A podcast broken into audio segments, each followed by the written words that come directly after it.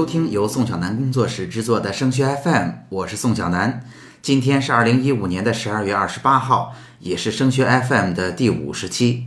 升学 FM 是一档与高中的家长和考生分享与高考、留学有关的信息与经验的播客节目，实用接地气是我们的标签。您可以在喜马拉雅、荔枝 FM、企鹅 FM 三个平台搜索“升学 FM” 收听最新节目。我们也很愿意与高中的老师、高中家长 QQ 群、微信群的群主交流合作，将我们精心制作的播客节目和在线直播互动课程带到您的群里，切实帮助您身边的家长们解决孩子升学过程中的疑问。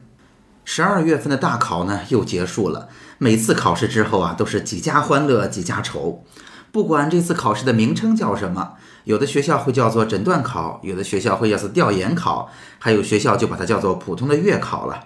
在这样高三复习的平台时期，每一次考试都是对考生和考生家长不小的考验。那从高三以来，之前的积累啊，也已经开始显现效果了。有的孩子已经进入了良性的循环，高考复习的节奏完全步入了正轨，几乎已经不需要家长管了。有的孩子呢，终于在这个时候找到了感觉。相反呢，还有一些考生却仍然不在状态，成绩在这次考试当中不升反降，让人忧心忡忡。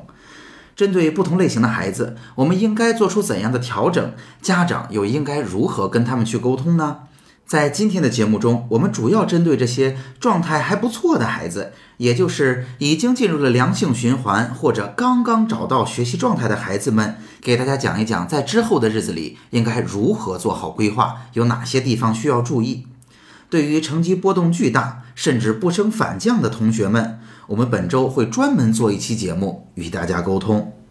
可以说呀，在整个高三阶段，孩子会经历几个不同的时期。那现在跟十月份、十一月份就已经有了相当大的区别了。在十二月份这样一个一轮复习就要结束的平台期，与当下的高三备考的考生们去沟通，应该注意哪些地方呢？今天我就来提醒您最重要的三点。首先啊，与十月份和十一月份不同的地方在于，现在对于成绩已然进入稳定状态的同学来讲，最重要的策略是保持现有的学习方法和作息规律，专注于第一轮复习的目标，那就是扎实的知识结构和基础知识点。我们下面要做的是抓落实、抓质量。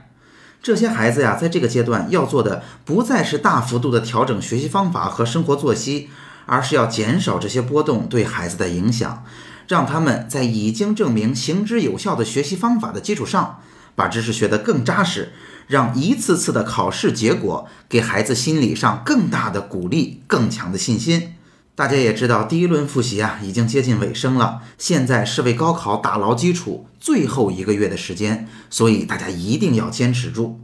那第二点，对于已经进入状态或者已经开始良性循环的同学们来讲，现在要关注的是孩子的成绩结构，来帮助我们一起发现孩子的问题所在和下一阶段努力的目标。其实啊，去衡量孩子的成绩好坏，并不是一道简单的数学题。什么叫做成绩结构呢？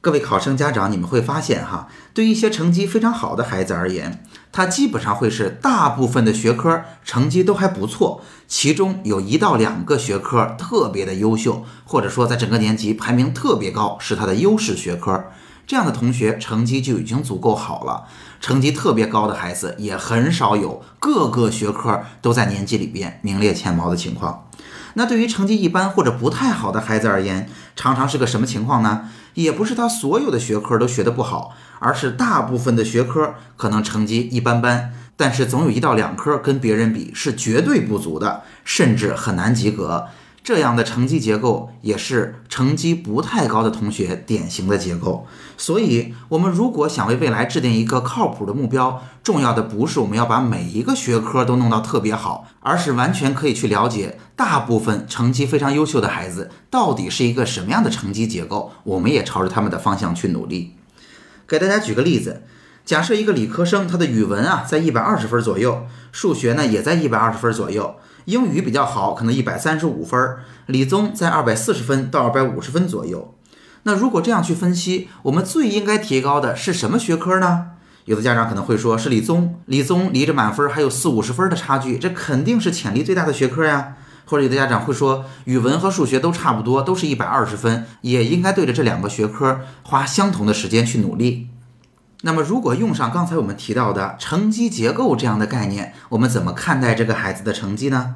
其实，对于一个理科生而言，语文一百二十分左右的成绩已经不低了。语文绝对不是给他拉分的学科，而且呀，我们从务实的角度出发，大部分的理科生其实并不特别擅长语文的学习。那英语已经一百三十五分没有问题，理综在二百四十分到二百五十分之间。在这个时候，理综合卷刚刚进行不久，二百四到二百五，虽然离着总分还有五六十分，但是也是一个不错的成绩了。这个成绩说明孩子在这个阶段适应的还不错。相反，在整个的学科成绩里边，数学是一个弱项，因为对于一个典型的理科生，逻辑思维能力不错，人又挺聪明的，那么数学的一百二十分是最有提高空间的。大家听明白了？去了解大部分优秀考生的成绩结构，有助于我们帮助孩子发现哪些学科是真正值得花时间，或者说性价比最高的，从而也能让我们在有限的时间里边，最大程度的发掘孩子在成绩上的潜力。那么在当下与成绩已经不错的孩子们沟通要注意的第三点就是，如果觉得现在孩子仍然学有余力，就是我们觉得他的潜力还没有完全发挥出来。那这个时候提醒您不要推得太用力。为什么这么说呢？其实啊，我们一直在提醒大家，第一轮复习，尤其是高三刚刚开始的时候，是我们改善瘸腿科最合适的时候。但是在这样一个强度很高的平台期，改变学习方法，针对瘸腿科目去改善的窗口已经渐渐关闭了。现在这段时间强度高，周期长。安稳的度过其实并不是一件很容易的事，所以我们给孩子留有一点空间，并不是件坏事。而且呀，如果想在高考中取得一个很好的成绩，不光取决于他的学业水平，还取决于孩子的应试心态。所以在这个时候，我们一定要去留心孩子的心态。您会发现，越往后离高考越近，孩子能有一个健康的心态和扎实的自信，越是显得弥足珍贵。好，总结一下，来到十二月份。我们要提醒大家做的，与十月份和十一月份已经截然不同了。各位家长，让我们一起陪着孩子迎接变化，加油努力，陪他们一起度过上学期最艰难的时期。好，如果您觉得本期节目很实用，欢迎您把它分享到 QQ 群、微信群或者朋友圈，让更多家长受益。如果您希望与宋小南工作室展开合作，我们的联系方式 QQ、微信都是幺幺四五四五二二七七。让我们一起把精心制作的播客节目和在线直播课程带到更多家长身边。如果您想要寻求自主招生、志愿填报的个性化咨询，欢迎您加入升学 FM 的高考群二七四四二零幺九九。升学 FM，让我们在孩子升学的日子里相互陪伴。我们下期见。